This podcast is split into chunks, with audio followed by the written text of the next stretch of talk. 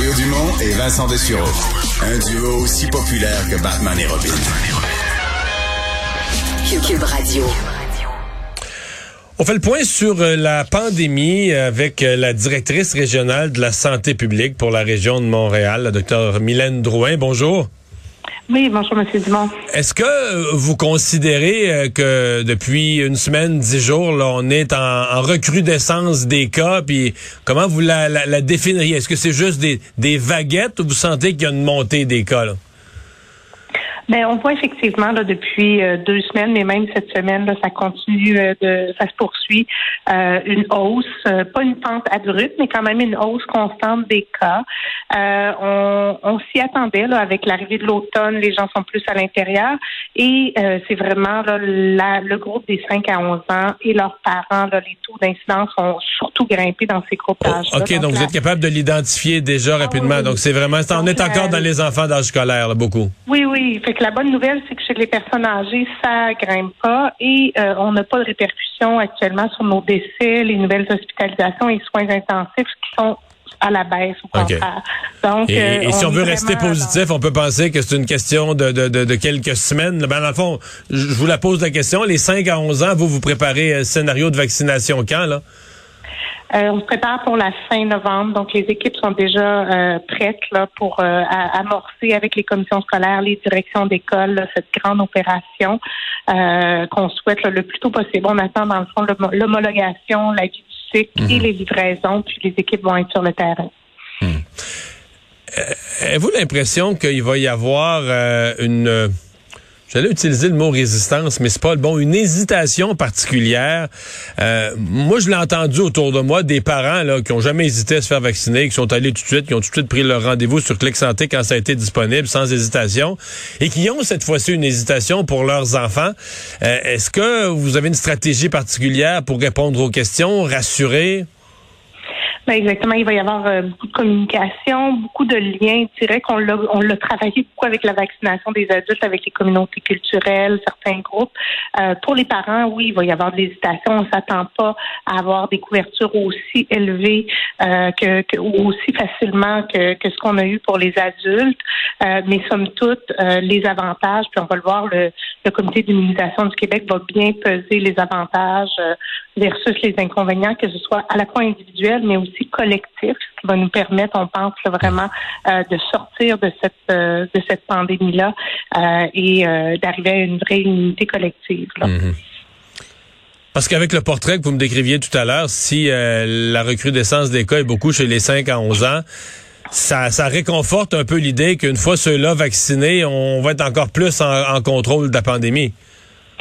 Oui, on devrait, mais on se prépare dans une, je dirais, une phase de transition peut-être vers une endémicité. Donc, le virus va continuer parce qu'on va continuer à avoir des poches de, de, de, de, personnes vulnérables et non vaccinées, mais normalement, euh, on devrait maintenir là, un, taux de reproduction en bas de 1, donc euh, sans être en croissance. Par contre, on va toujours garder euh, une grande vigilance là, puis pour face à des nouveaux variants, face au fait que l'immunité de la population pourrait diminuer. Donc, c'est là qu'on va voir est-ce qu'on a besoin de rajouter des doses de rappel. et c'est comme ça, je dirais, la prochaine année va risque de, ressembler à, à, ces ajustements. Mais je pense qu'on tend on va tendre tranquillement vers la normalité, euh, puis pour pouvoir euh, enlever progressivement l'ensemble des mesures. Dans le dans les raisons qui peuvent amener une, remontée des cas, euh, bon, vous m'avez donné une idée générale, les, 5 à 11 ans, beaucoup, mais les autres, euh, est-ce qu'il y a d'autres causes, les autres assouplissements? par exemple, à Montréal, il y a beaucoup de, une ville qui a beaucoup de restaurants et de, bars, le territoire que vous couvrez. Euh, on a permis l'ouverture à capacité, les heures, etc. Donc, on a élargi. En fait, c'est un retour à ce qu'on appelle la vie normale, malgré certaines mesures. Mais est-ce que ça, vous avez l'impression que ça a eu aussi un impact ou pas tant que ça? Euh, ben pour le même le moment, on voit pas vraiment d'impact en termes d'éclosion communautaire dans des milieux. Euh, c'est sûr que les mesures vont être assouplies pour les bars et tout ça euh, prochainement à partir du 15. 15 ouais. euh, mais somme toute, ça va être des gens vaccinés qui vont y être. Euh, et il y a quand même encore des mesures qui vont être en place pour limiter la transmission. Puis de plus en plus, on va regarder, oui, la hausse des cas fait partie de nos, nos indicateurs, mais on regarde beaucoup les formes sévères de la maladie, les répercussions sur les hospitalisations et les, les soins intensifs pour jauger si on est inquiet ou pas, sachant qu'on a quand même de plus en plus, là, on est rendu à 96,4% des 12 ans et plus vaccinés à Montréal. Donc, on, on, progresse bien, puis on a une population qui, somme toute, est, bien immunisée. Donc, on, on, va on va suivre ces progressions. Là, je dirais, les hmm. plusieurs indicateurs là, pour nous euh, ajuster nos mesures. Euh, parler d'une population bien vaccinée, est-ce que vous avez une euh, des quartiers, une carte dans votre bureau de quelques quartiers où c'est encore insuffisant, où c'est encore insatisfaisant le taux de vaccination? Euh, ben oui, on a encore c'est les mêmes quartiers de que qu'on a depuis le, début là où on a euh, des couvertures plus faibles, puis on voit une corrélation assez directe là, avec euh, l'incidence là euh, et, les, les, les, éclosions qu'on a à gérer.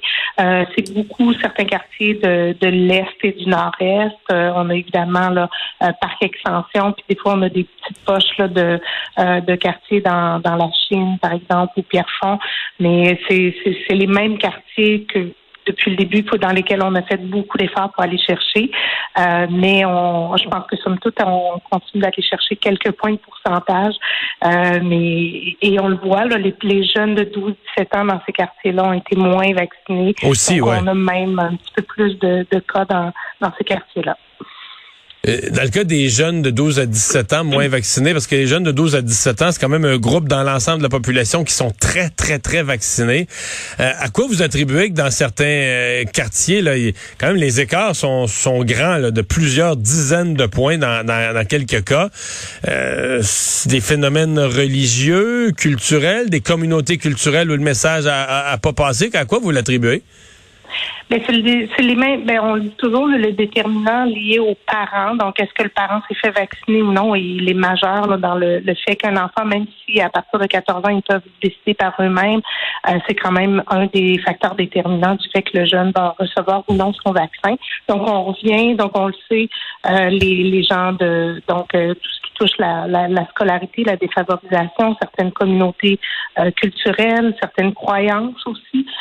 c'est assez varié, c'est assez hétérogène, je dirais, là, les raisons pour lesquelles les gens ne sont pas euh, vaccinés. Il y a des gens qui ce qu'on appelle le noyau dur. Je pense qu'on est rendu là. Il n'y a pas beaucoup d'arguments mhm. euh, qui vont les convaincre. Par contre, on a travaillé beaucoup les arguments, ceux qui avaient une hésitation par rapport aux effets secondaires. Euh, là, il y en a beaucoup qui avaient peur tout simplement des aiguilles, puis ils repoussaient, repoussaient. Donc, on a beaucoup travaillé aussi sur d'autres barrières à la vaccination et je pense qu'on, selon, on est allé les chercher progressivement. Docteur Drouin, merci d'avoir été avec nous. Au revoir, la directrice régionale de la santé publique de Montréal.